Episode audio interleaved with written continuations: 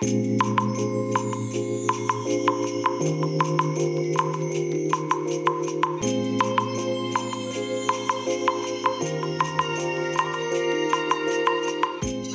おはようございます。本日はですね8月18日木曜日でございます。車の中の気温は25.6度ですね。天気は雨でございます。えー、お盆明けですね。今日初めての、まあ、私あの出社日ということでね。え今日これから会社へ行くところでございますけども。ね、あのしばらく本当にねしばらくこのラジログのね更新をお休みしておりましたけども。ねちょっとねやっぱりねあのー、この副鼻腔炎の関係でねだいぶね体調をおかしくしてましてね。でそのお休みの間ですねえー、まあ、お休みというか、この体調崩してる間ですね、まあ、ネタというネタもね、実はそんなに集まってないんですよね。で、そのままね、お盆休みに突入してしまいましたので、なんかそのままぐだぐだぐだぐだとね、えー、更新しない日々が続いてしまったという、まあ、そんな状態でございますけども、まあ、ちょっとその辺のね、言い訳はこの辺りにいたしまして、で、えー、早速ですけども、今日の本題の方へね、入っていきたいと思います。え、そんなわけで、まあ、しばらくね、え、こういうことでネタがね、え、まあ、尽きていたというのもあるんですけども、やっていなかったのでね、この更新していなかった間のね、ちょっとお話をね、いろいろとしたいななんて思うんですけども、まあ、どの程度今日お話できるかですね。えっ、ー、と、まあ、今日はね、えー、まあ、今日はというか、そうだ、今日、はじゃないんだよ。もうそのお休みの間ですね。まずね、アニメの話ですね。もうこれはね、切っても切っても切り離せられない、えー、ネタになりますのでね、えー、ちょっとこのアニメのお話をね、させていただこうかなと思うんですけども、えっ、とね、オーバーロードですね。オーバーロード。えもうね、第、え7話かな、えまで来ましたけども、ね、だから残りあと半分っていうところでしょうかね、えー、そういうところまでね今来ておりますけども。ねオーバーロード。ようやくねドワーフの話もここでね、えー、やっと一区切りついたという状態でね、まあ、このあとどういう展開になるのかっていうのがね原作を見ていない私としましてはね全くね想像がつかない状態なんですよね。うん、ね。まあただあの えっ、ー、と何でしたっけ？ああ、もう出てこない。えー、もう出てこなくなっちゃいましたね。あの、ドワーフの敵対している、ね、えー、キャラクターいましたよね。えー、キャラクター名がね、出てこなくなっちゃいましたけども。えっ、ー、と、彼らがね、本当にね、ものすごいね、雑なぐらいにね、蹂躙されていくというね、まあ、あれはあれでありなのかもしれないんですけども、なんかもうちょっとね、もうちょっとなんかあってもよかったんじゃないのかなっていう感じがね、ちょっと個人的にはしましたね。うん。あまりにもね、あっさりとしすぎちゃってるという感じでね、なんかちょっともったいないんじゃないのかなっていう。えー、2話、3話ぐらいですかね、えー、話を引っ張っていた話ですので、まあ、もう少しね、彼らのあの王様が出てきますけども、まあ、王様のね、えー、やり取りなんかも含めてですね、あの、ちょっとやってってくれた方がね、良かったんじゃないのかなっていうね。うん。なんかキャラクターの消費の仕方がね、非常にもったいないなっていうのがね、まあ率直な感想ですよね。まあ、原作勢の方から言わせるとどうなんでしょうかね。とにかく私原作見ていないのでね、原作がどの程度、あの、この、なんて言うんでしょう。まあ、ドワーフ編って言えばいいんでしょうかね。えー、に話をね、ウェイトを持っていたのかっていうのはちょっと分かりませんけどもなんかあまりにもあっさりとしすぎだなというとこですかね。うん、であとえっ、ー、とあれですね、えー、話が変わりまして今度はね、えー、銀河英雄伝説ですね。で銀河英雄伝説多分ね前回前回っていうか前にね更新した時にねあのまあ今本殿の第3部まで見てるんですね。もう後半もう残りわずかなんですけども、えっ、ー、と、ヤン監督ですね。共和国側の方の、えー、ヤン提督がね、えー、暗殺されてしまうんですね。まあ、そうですね。一応暗殺というのが正しい表現じゃないかなと思うんですけども、でね、まあ、殺されてしまってですね、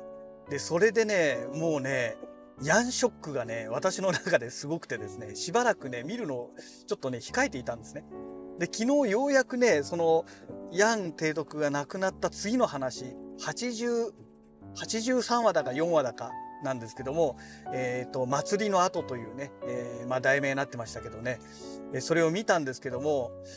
いやーなんか、うん、また次の話を見るのが本当にしんどいなっていうとこなんですよね。うん。どうなんでしょうっていう。ちょっとこれはね、銀河英雄伝説、この続きを見るのがしんどくてですね、まだまだこの第3部見終えるまでね、時間がかかりそうだなというところでしょうかね。はい。えー、それからあと次の話題ですね。えっ、ー、と、また同じくアニメの話ですけども、異世界おじさん。ようやくね、えー、昨日の夜ですね、やっとまた放送が開始しましたね。あれなんでしょうかね？コロナの関係なんでしょうかね？あのー、前回と前々回 ?2 週間かな？あの、放送ね、お休みになってたんですよね。で、ね、通常アニメはね、例えば12回とか13回ぐらいのワンシーズンのその放送になってるじゃないですか。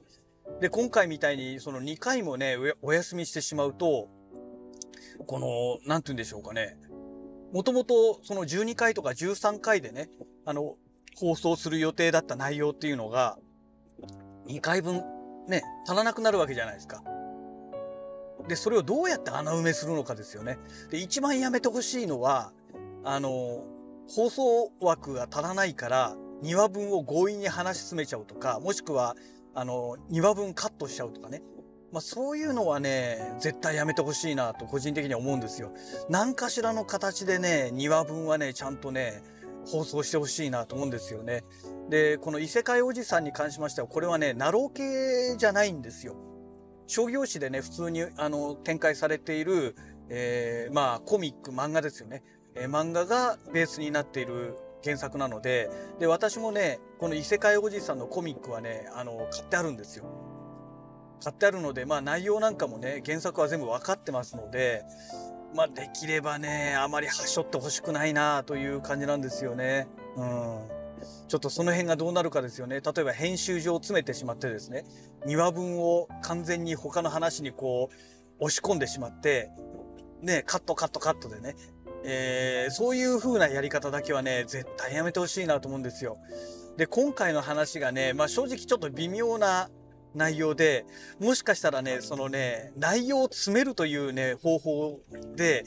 編集されてるような感じがなんかするんですよね。うん。なんか微妙な展開の仕方だったんですよ。もうちょっと表現豊かにね、内容を書いてもらってもよかったんじゃないかなっていうようなそういう編集の仕方でしたので、なんかね、嫌な予感しかしないなというとこですかね。うん、異世界おじさん、非常にね、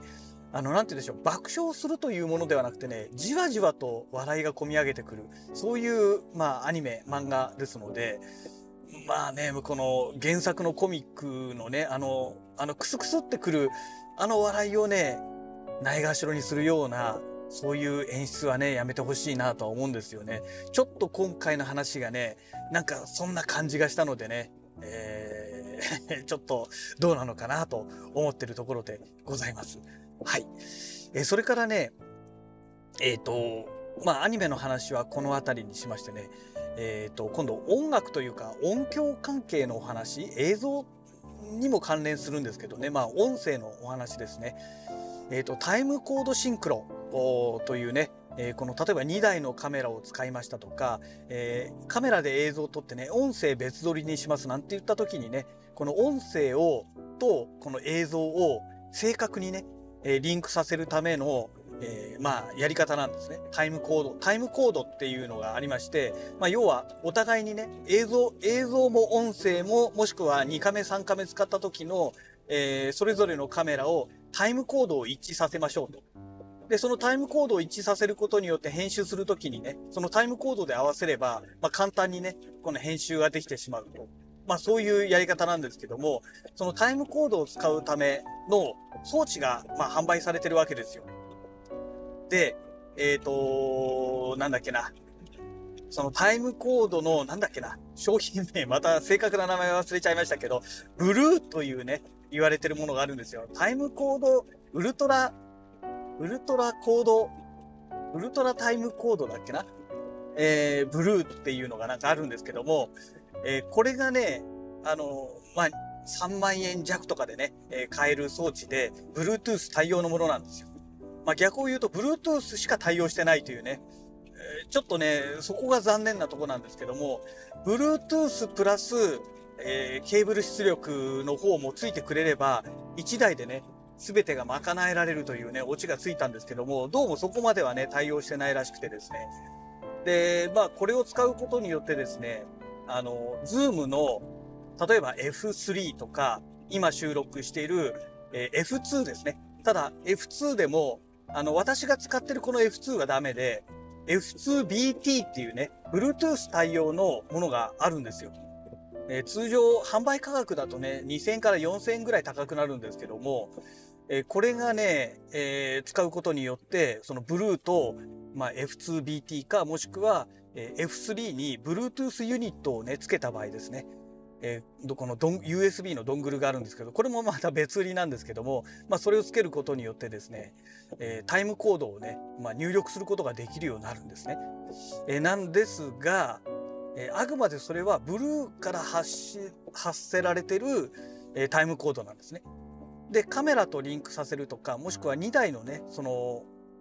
装置ですよね。例えば F2BT を2台使って収録しますなんていう場合ですと、えー、あ、F2BT ならいいのか。F2BT2 台だったら関係ないんですけども、あの、そうじゃないですね。えっ、ー、と、カメラとその F2BT とかね、F3 を、あの、タイムコードでシンクロさせようとすると、今度はカメラ用にもう1台そのタイムコードをシンクロさせるための装置が必要なんですね。ただそれはね、Bluetooth ではダメで、なんかケーブルでね、出力するタイプがないとダメらしいんですよ。そこなんですよ。で、それがね、また別売りで買わなきゃいけなくて、同じメーカーのタイプのものですと、なんかね、5万ぐらいするらしいんですよね。それはちょっとないなっていうのがあってね、まあ、悩ましいところですよね。で、なんでこのタイムコードシンクロをこだわってるかというと、やっぱり音声はね、もうね、カメラの音声入力で捉えるのではなくて、やっぱり別撮りで撮った方がね、もう明らかにね、綺麗に撮れるんですよ。ね。まあ今これね、F2 で撮ってますから、しかも私の声だけなんで、えー、当然これモノラルで撮ってますけども、例えば F3 でね、ステレオで撮るとかね、もしくは、えっ、ー、と、H3 ですね。あの、360度の音が取れるっていうやつですね。えー、これも Zoom の製品ですけども、この H3 を使うことによってですね、ものすごい臨場感のある、この音声をね、収録することができるんですね。なんですけども、結局、この、じゃあ映像と音声をリンクさせようってなった時に、ねこれがすごい大変なわけですよ。で、このタイムコードシンクロを使うことによってね、もうね、本当にね、数クリックでね、カチカチカチカチでできちゃうわけですよ。で、一発撮りで、え、例えばカメラがね、固定でね、えー、で、一発撮りでずっと最初から最後まで撮って、で、切ったり貼ったりを繰り返さないで、そのままね、撮ったものをそのまま載せるっていうんだったら、まあ、一回だけ合わせればいいだけなので、まあ、タイムコードシンクロ使わなくても、まあ、なんとかなるよねって話になるんですけども、これがね、あのー、例えば、一回撮って、また別の場所で止めて、また別の場所で撮って、また止めてっていうね、何カットもこう撮るなんていう話になってくると、もうね、これはね、お手上げ状態になりまして、やっぱりね、え、そこまでやるんだったらもうタイムコードシンクロを導入しないとですね、編集の手間がかかってかかってどうしようもなくなってしまうんですね。うん。まあそういう意味でもね、タイムコードシンクロ欲しいなというところなんですよ。で、まあそんなこと言ったってあんた全然ね、あの、動画撮ってないじゃないかっていう話なんですけども、いや確かに今撮ってないですけどね、まあ、コロナがね、この先いつ収まるかわかんないですけども、コロナがある程度収まってきたらね、やっぱり映像撮りに行きたいなと思うんですよ。せっかくね、カメラ買ってありますからね。で、いきなりね、じゃあコロナ収まったからね、撮りに行こうかって言って、パって簡単に買える機材じゃないですので、ね、ほどほどにやっぱりね、えー、費用がかかりますから、まあ10万単位で見といた方がいいと思うんですよ。ね、カメラと音声でそれぞれ別々で装置買わないといけないですからね。うん。で、ね、そういうのを考えると、まあ今からね、その辺の情報を集めて、まあ資金を貯めるなり、機材を集めるなりね、え、していかないとダメなので、まあそれで今そんなお話をしてるんですけども、ね、なかなかね、思ったようなものがね、まあ、ないんですよね。できれば、そのカメラにも出力、ね、ケーブルで、え出力できて、Bluetooth にも同じ機材でね、1回でこう出力できて、1台で2台分をね、シンクロできるみたいなね。なんかそういう装置があってくれたらすごくいいなと思ってるんですけども、で、そんな中で調べていきましたら、Zoom の F6、あの32ビットフロート録音ができるね、F6 っていうのがあるんですけどもね、えっ、ともう Zoom がね、値上げしちゃった関係でね、今ね、7万5千高するんですよ。ちょっと前までね、6万弱で買えたんですけどね。で、まあこれがね、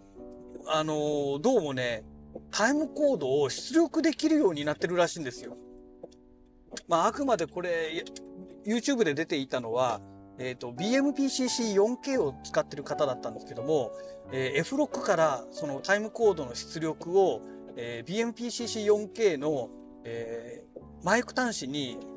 3.5mm のジャックを挿してね、つなげることによってですね、えーどうもね、そのタイムコードをね、シンクロできるという話があって、うわ、そんな機能があるんだったら F6 買っとけばよかったと思ってね、すごく後悔してるんですよ。ね、そうすれば F6 があればとりあえずね、カメラ同士のシンクロをできるわけじゃないですか。ね。で、なおかつ音声はもう F6 で撮ればいいわけですから、ね。そうすると音声とそのカメラの同期っていうのが F61 台あることによってできてしまうというね。もうほんとこういうことなんですよ。めちゃくちゃいいじゃないですか。ねだから、ね F3 じゃなくて F6 買っとけばよかったなと思ってね、ちょっとね、今、激しくね、後悔してるところでございます。はい。えーそんなわけでね、えー会社の駐車場に到着いたしましたので、えー本日のね、えラジログはこの辺りで終了したいと思いますけども、なんか雨がだいぶ激しいですね。うん。はい。えそんなわけで、また次回のラジログをお楽しみください。それではまた。